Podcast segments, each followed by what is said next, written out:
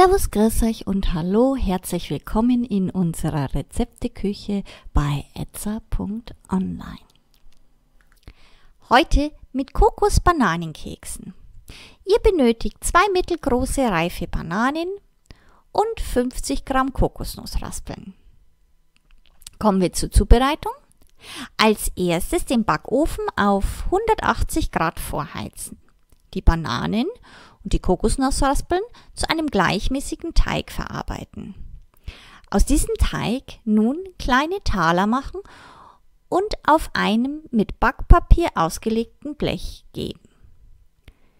Wenn der Backofen soweit ist, die Taler für ca. 25 Minuten backen.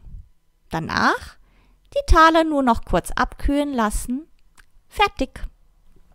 Für Anregungen und Fragen stehen wir euch gerne unter idee.etza.online zur Verfügung, wünschen euch nun viel Spaß bei der Zubereitung und guten Appetit. Euer etza.online-Team.